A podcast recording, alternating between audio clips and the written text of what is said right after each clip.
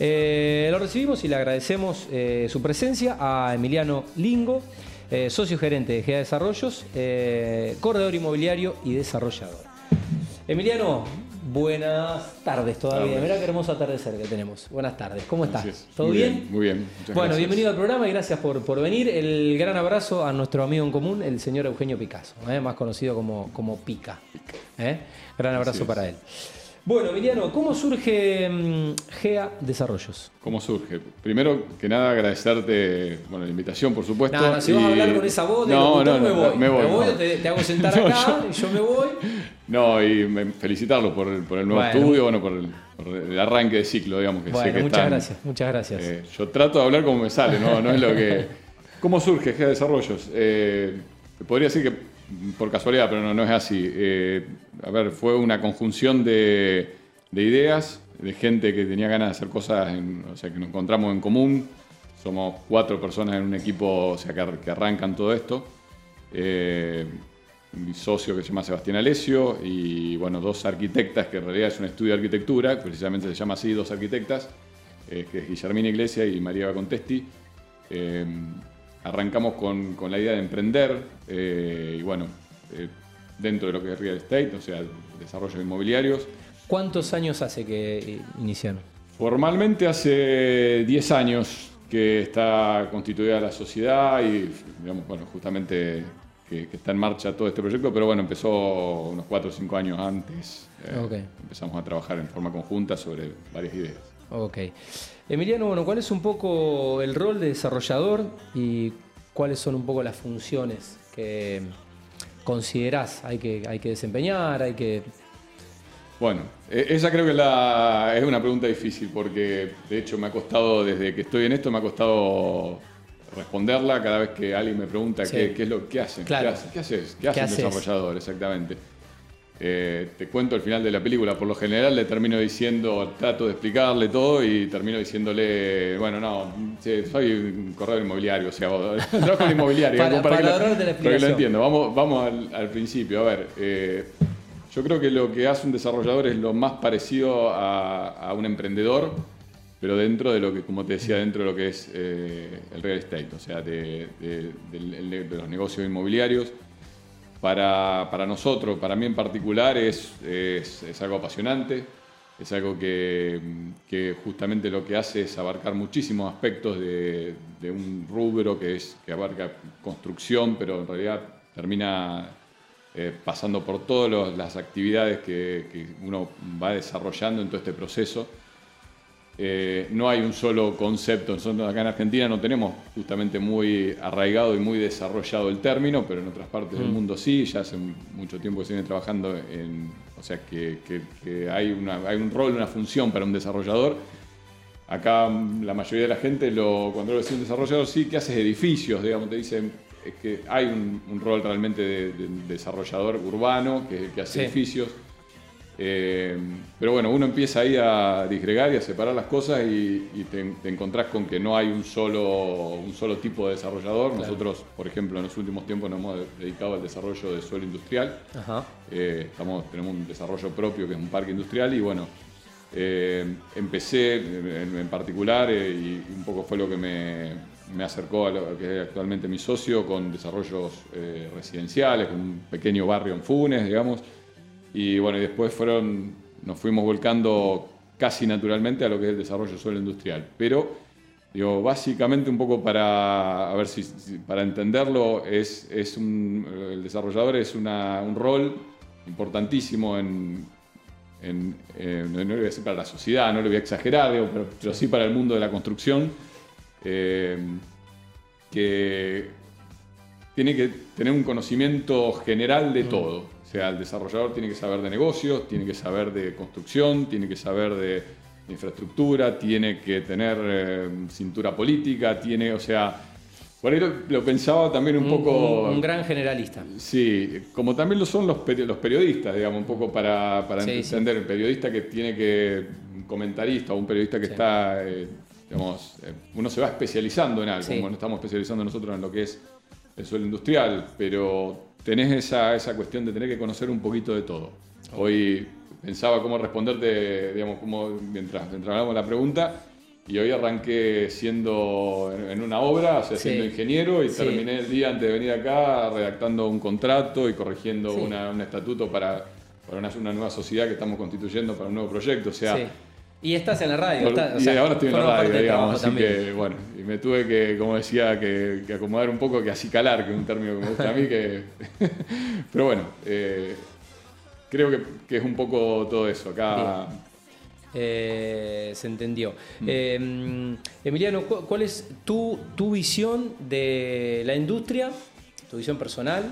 y bueno, cuando digo tu visión, hablo de, lo comercial y bueno, de, de todas, las, todas estas aristas que vos eh, acabas de, explicar muy bien, pero bueno, eh, si tuvieras que resumir por allí tu, visión del, desarrollador.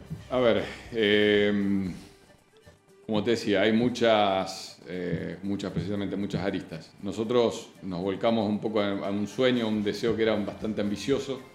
el desarrollo suelo industrial, te diría que es de los que por lo menos yo conozco el más difícil y te diría también, te tiro una bomba así, el, menos rentable en términos de renta inmobiliaria para, el desarrollador, porque es eh, en comparación con otro tipo de desarrollo, con, un edificio, con un loteo, con un. bueno, con lo que quieras que, lo compares, vas a tener una complejidad mayor, eh, vas a tener mayor inversión.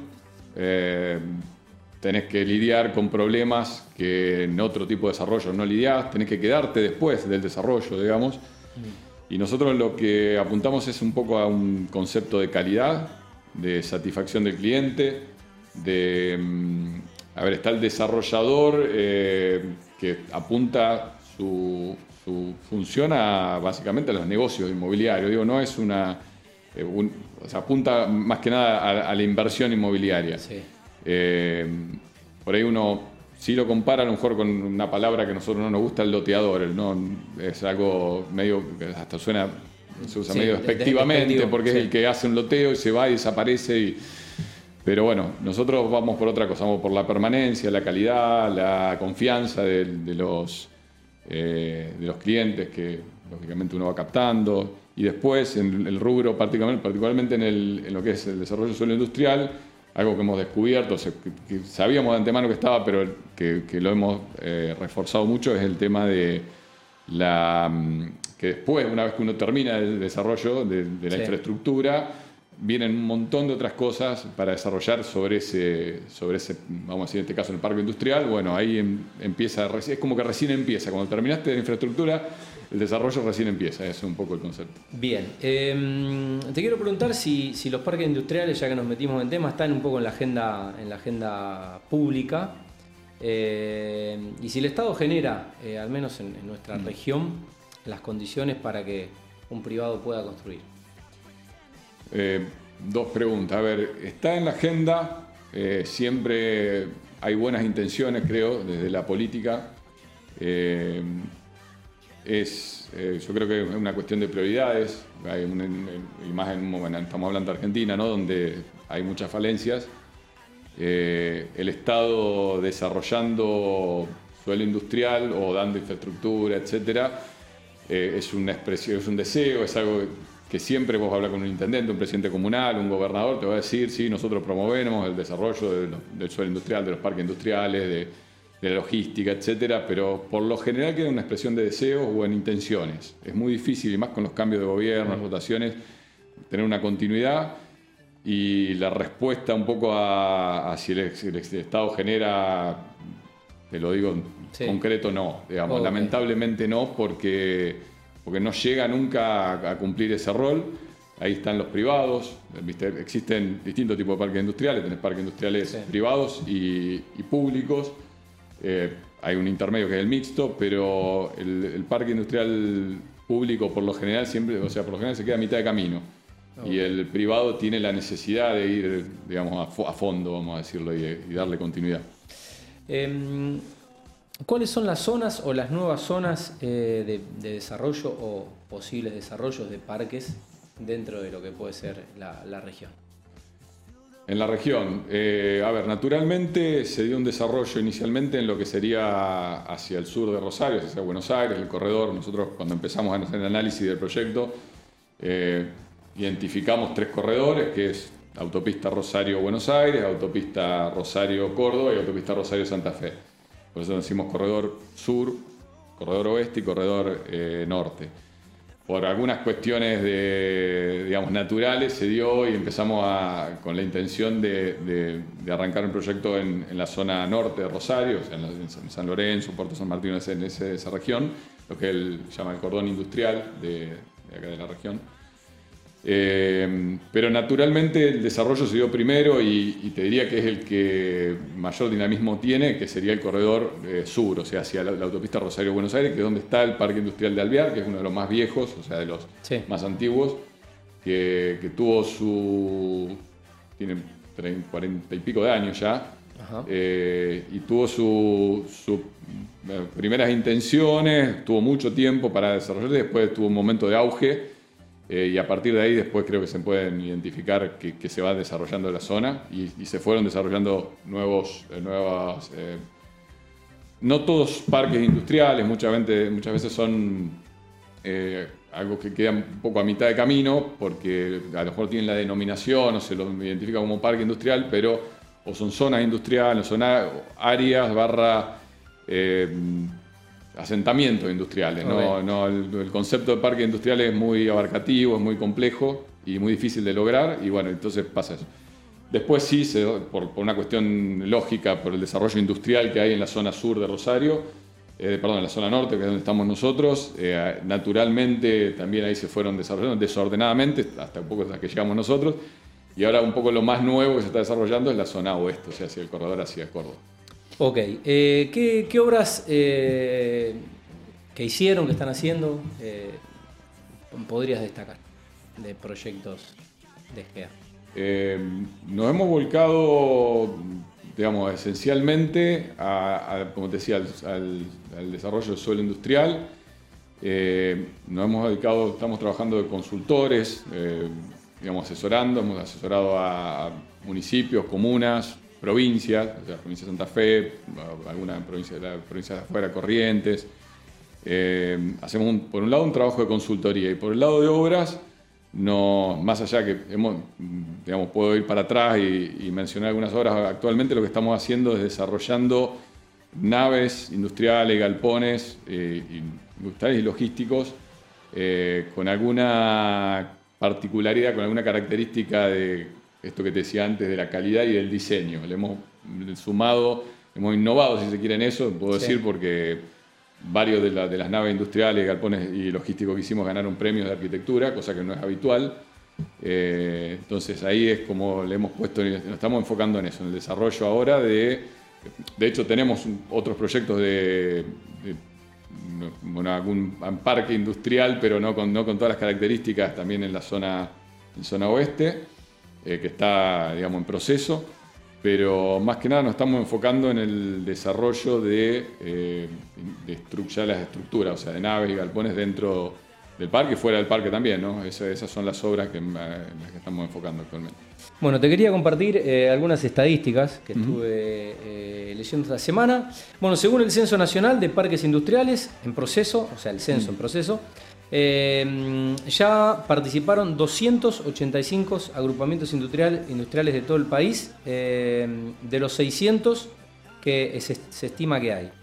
El promedio de dimensión de los parques es de 70 hectáreas, pero el 48% del espacio está aún disponible y el 48% y, al, otro 48% le faltan algunos de los servicios básicos como agua, luz, gas, Solo el 75% tiene internet y el 93% de los eh, agrupamientos no están utilizando energía alternativa. Bueno, algunos números que reflejan este censo que, eh, que se está haciendo, em, de los cuales, bueno, de los 600 que se estima que hay, han censado unos 285. Em, bueno, no, no sé cuál es un poco la realidad que ustedes ven en el día a día. Eh, compleja. Eh, primero que este supuesto censo es algo medio mm, permanente, si se quiere, o sea, que se, viene, se hace año a año, pero que en realidad se ha hecho en otros gobiernos anteriores y, por lo general se arranca de cero, pero siempre hay un antecedente de un censo o un relevamiento de parques industriales. Hay un registro nacional, que es el REMPI, Registro Nacional de Parques Industriales, que se, que se supone cuando uno reúne las características para tener, para ser eh, considerado un parque industrial, eh, puede estar registrado, o sea, eh, se puede registrar en ese... bueno, es un registro, no, lo, estoy, lo, dice su, misma denominación. pero ¿qué ocurre con esto? La, de esos casi 600, son 500 y pico en realidad, gran parte son supuestos parques industriales públicos en realidad uno te encontrás con de todo, te dice, este es el parque industrial de tal pueblo.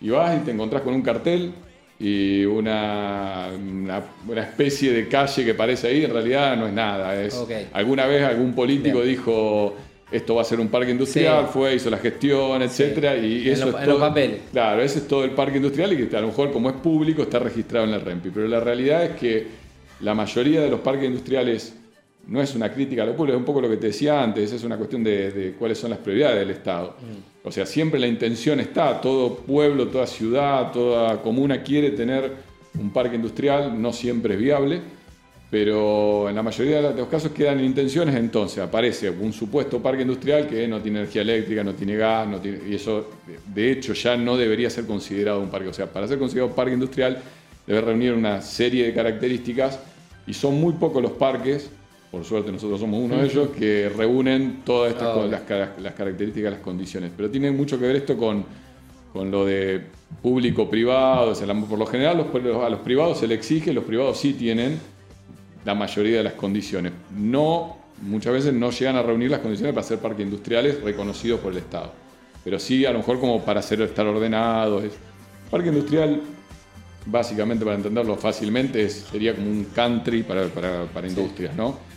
Eh, con mm, la característica esta o la particularidad de, estar un poco más ordenado, de la prolijidad y de eh, la seguridad también, que es un, aspecto importante, pero más que nada en los parques industriales lo que está más, más presente es la infraestructura entonces, y los servicios. Eh, por lo tanto, un parque industrial debería tener todo eso bien. satisfecho. Bueno, por último, ¿cuáles son las, perspectivas de, mm, de GEA para este 2023?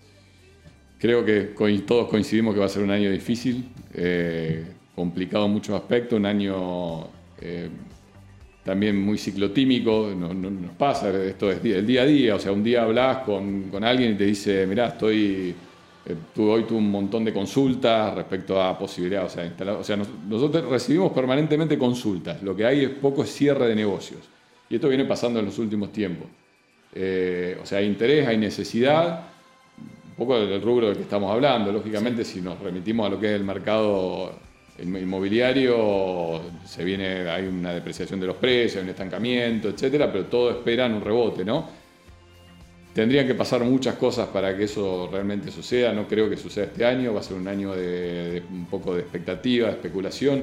Sí hay proyectos que están, que vienen, se vienen, digamos, eh, demorando, se vienen relegando y que en algún momento, con una expectativa de salida, como pasó ya en, el periodo electoral anterior, se puede llegar a, digamos, a, la gente puede llegar a empezar en este momento a decir, bueno, es el momento para arrancar el, proyecto y por lo menos ir planificando de acá a uno o dos años mínimo, ¿no? Antes de eso nadie está proyectando nada. Buenísimo. Bueno, eh, ¿algo más, Emiliano, que, que quieras agregar antes de agradecerte este rato y saludarte? Nuevamente agradecerte a vos, a ustedes por, la invitación y bueno, nuevamente felicitarlo por el estudio, está muy lindo. Bueno, muchas gracias. Bueno, Emiliano Lingo, de GEA Desarrollos, abriendo el programa de hoy. Ya son las 9 menos cuarto, así que nos vamos a la segunda tanda y mm, seguimos en vivo con el programa.